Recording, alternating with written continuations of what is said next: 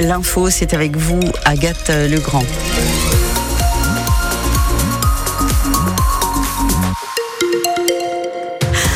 Agathe, euh, ça y est, la première recrue de l'AS Saint-Etienne pour cet hiver est arrivée. Et oui, même si les Verts reprennent l'entraînement aujourd'hui, il faudra euh, attendre un peu pour euh, voir Irvine Cardona sur le terrain. Car oui, c'est bien de l'attaquant d'Osbourg dont il est question. Irvine Cardona qui va donc passer sa visite médicale aujourd'hui. Il est prêté par le club allemand jusqu'à la fin de la saison. Et ce ne sera pas le seul joueur à venir à l'AS Saint-Etienne. Et oui, parce que le club a fait savoir ses besoins, ses besoins sur trois postes.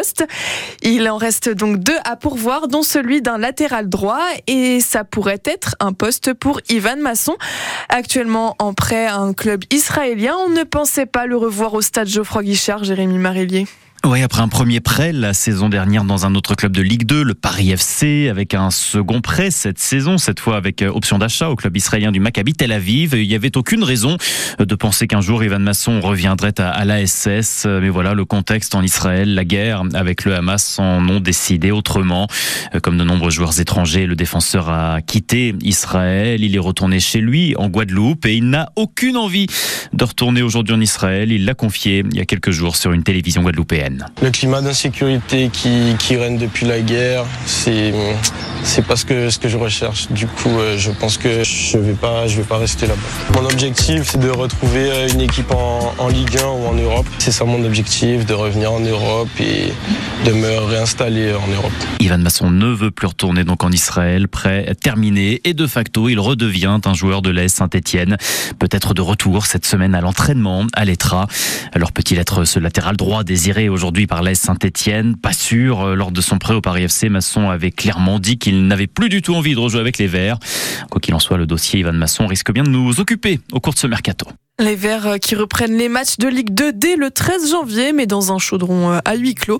Pas de supporters à la suite de sanctions. Alors à la place, peut-être vous pouvez aller encourager l'US Oui, peut-être, oui. les billets sont à vendre en tout cas euh, euh, ce, cet après-midi de 16h à 19h au stade Rousson de Feur. Il était vice-champion d'Europe et champion de France de cocktail. Depuis quelques années, il s'était consacré à la création de cocktails originaux pour de grandes marques. Le Stéphanois Joseph Trotta est décédé. Joseph était un fidèle de France Bleu Saint-Étienne-Loire, hein, notamment dans nos émissions consacrées à la gastronomie et au terroir. Nous pensons à ses proches et à sa famille.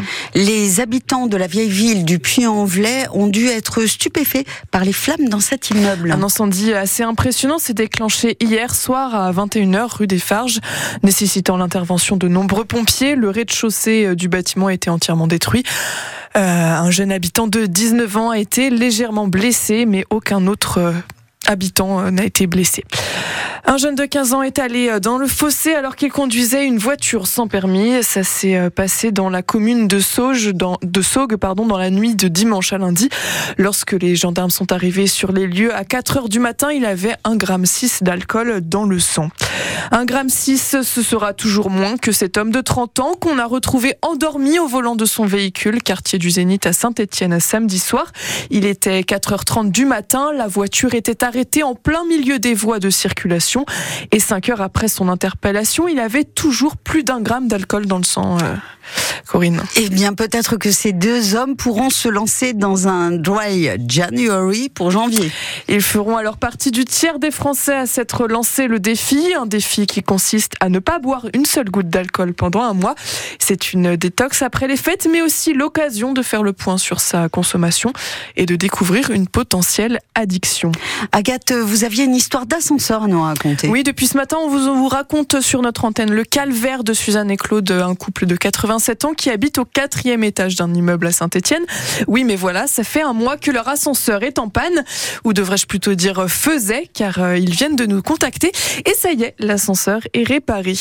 Eh ben, tant mieux pour eux. Oui, tant mieux pour eux. Dix départements sont toujours en vigilance orange crue et inondation. Cela concerne surtout euh, l'ouest et le nord de la France, notamment le Pas-de-Calais qui a déjà été euh, confronté au phénomène il y a un mois de cela.